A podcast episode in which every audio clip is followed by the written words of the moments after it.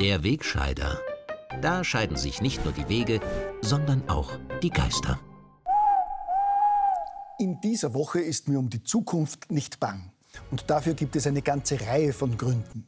Zuallererst natürlich Nomen est Omen, die Rede des Bundeskanzlers zur Zukunft der Nation. Wie erwartet ist die Kanzlerrede unheimlich tiefgründig ausgefallen. Karl Nehammer hat zunächst eine klare Botschaft vermittelt, wie er sich als Regierungschef den Herausforderungen der Zukunft stellen will.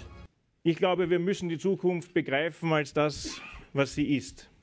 Ja, wer wollte dem Kanzler da widersprechen? Wir müssen die Zukunft als das begreifen, was sie ist. Bevor er sich der Zukunft gewidmet hat, ist Karl Nehammer aber auch auf die Vergangenheit eingegangen.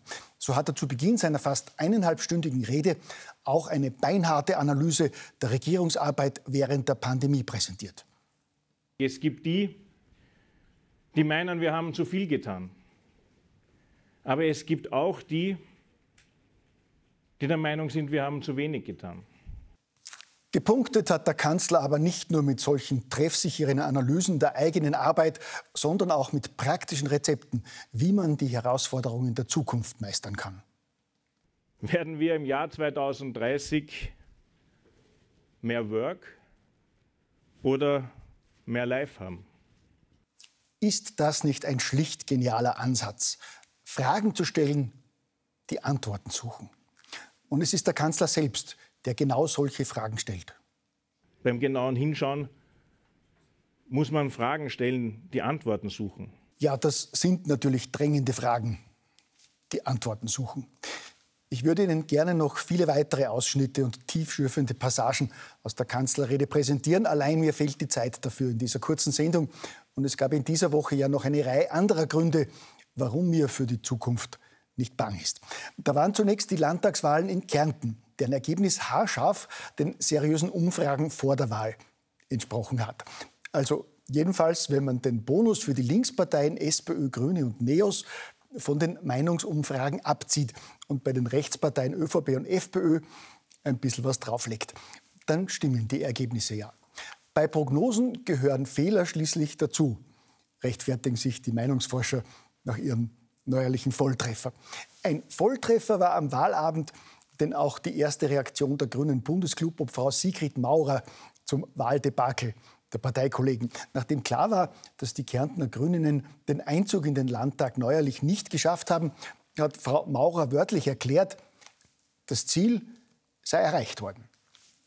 Abgesehen von dieser realitätsnahen und ehrlichen Analyse ist Wahlbeobachtern auch aufgefallen, dass es nach Niederösterreich und Tirol nur noch für die regierende Kärntner Landeshauptmannpartei eine schallende Ohrfeige der Wähler gegeben hat. Dass das irgendetwas damit zu tun haben könnte, dass in allen drei Bundesländern die Landesfürsten kräftig gegen ihre ungeimpften Mitbürger gehetzt hatten, ist natürlich nur eine weitere haltlose Verschwörungstheorie von Schwurblern wie dem Till und mir. In den offiziellen Analysen bleibt diese Ursache weitgehend ausgespart, so wie die Mainstream-Medien im Operettenstaat weiterhin heikle Themen wie Impfschäden und Übersterblichkeit aussparen. Warum sollte es die Österreicher auch interessieren, dass es in Australien im Vorjahr mysteriöserweise eine so hohe Übersterblichkeit gegeben hat wie seit 80 Jahren nicht mehr? Und dass auch Großbritannien und andere Länder mit hoher Impfrate mit auffällig hoher Übersterblichkeit kämpfen, während das von den Corona-Hardlinern vielgescholtene Schweden die mit Abstand niedrigste Übersterblichkeit in der ganzen EU aufweist. Wie selbst einige Mainstream-Medien mittlerweile zähneknirschend eingestehen müssen. Zumal Schweden ja von Anfang an einen liberalen Weg gegangen ist. Dort gab es während der Corona-Jahre weder Lockdowns und Schulschließungen noch die sinnlose Maskenpflicht.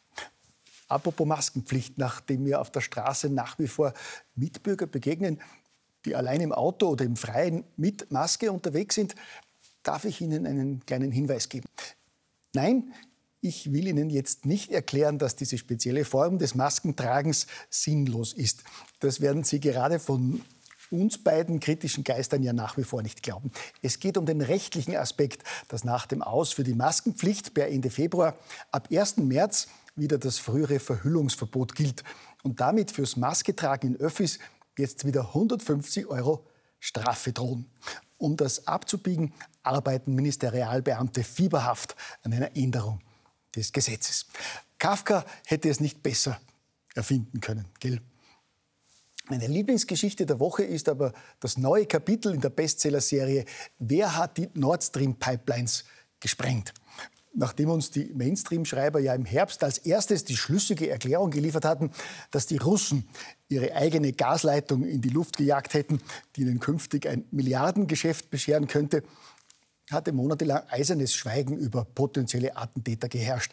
Erst als vor einigen Wochen der renommierte Aufdeckerjournalist Seymour Hirsch behauptet hat, dass die USA hinter dem Anschlag auf deutsche Infrastruktur stünden, ist Bewegung in die Sache gekommen. Und jetzt haben seriöse Geheimdienstkreise den ebenso seriösen Mainstream-Kollegen die glaubhafte Information zukommen lassen, dass im vergangenen September ein sechsköpfiges pro-ukrainisches Kommando in Rostock eine kleine Yacht gechartert und mit einer Tonne Sprengstoff beladen hat, um unerkannt in eines der bestüberwachten Seegebiete der Welt zu schippern kurz mal 80 Meter tief zu den Nord Stream Pipelines runterzutauchen und einige hundert Kilo Sprengstoff anzubringen, mit denen die Gasleitung dann wenig später in die Luft gejagt wurde.